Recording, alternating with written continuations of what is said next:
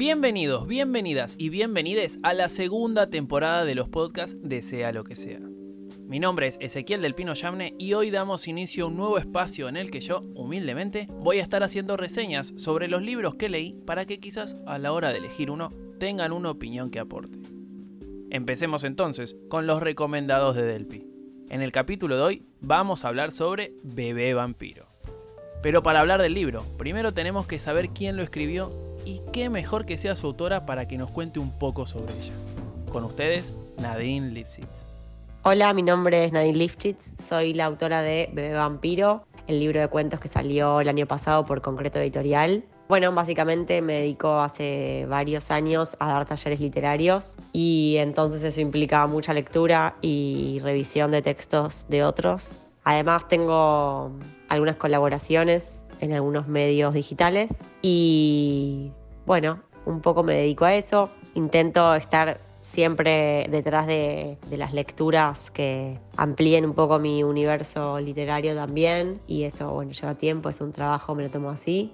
Y bueno, básicamente yo me formé en talleres literarios, con lo cual es un espacio que para mí es de suma importancia, le, le doy mucho lugar en mi vida, le di mucho lugar desde siempre. Es en donde creo que, que, me formé como escritora, que me sigo formando y sigo buscando siempre opciones posibles para, para conocer, escritores nuevos con los que trabajar. Creo que de hecho la, la escritura es interesante cuando, cuando es compartida con otros que te pueden dar como una mirada y, sus guías y sus comentarios. Siempre me pareció súper constructivo. Así que mm, un poco eso. Además, también estudié guion de cine y televisión con Patricio Vega y estudié dramaturgia con Mauricio Cartoon. Entonces, bueno, por ahí todo ese, ese combo de, de cosas influyó bastante en cómo escribo hoy en día. Ahora sí, empecemos con la reseña. Editado por Concreto Editorial en el 2020, este libro de cuento de 100 páginas y un tamaño de 20 centímetros de largo por 14 centímetros de ancho, relata 8 historias protagonizadas por 8 mujeres distintas, pero que las une el camino de la vida. Porque, a pesar de ser historias totalmente independientes entre sí, este libro de cuentos las une en un hilo conductor que abarca la niñez, la adultez y la muerte. Con crudeza y una sencillez en el lenguaje muy difícil de lograr, Nadine y Bebé Vampiro nos meten de lleno en un mundo tan cercano que incluso parece que estamos protagonizando nosotros. Pero basta de tanto spoiler, es momento de ir a la frase destacada del libro. Muchas son las frases que podría destacar de este libro, pero preferí quedarme con la que siento que más identifica el amor en los tiempos que corren hoy en día el de las idas y vueltas, el de estoy pero no estoy y el de la responsabilidad afectiva mal aplicada. Voy a leer entonces un fragmento de Malos días.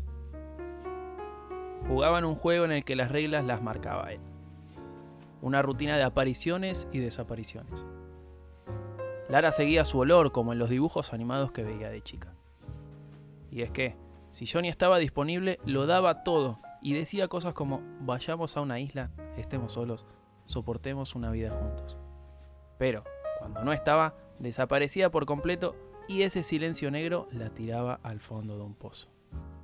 Y bien, amigos, amigas y amigues, es momento de empezar a cerrar esta primera entrega de Los Recomendados de Delpi, dando el Instagram tanto de la autora, arroba nadinesoy, y el de la editorial, arroba concreto.editorial, para que vayan y chusmeen todo lo que están haciendo.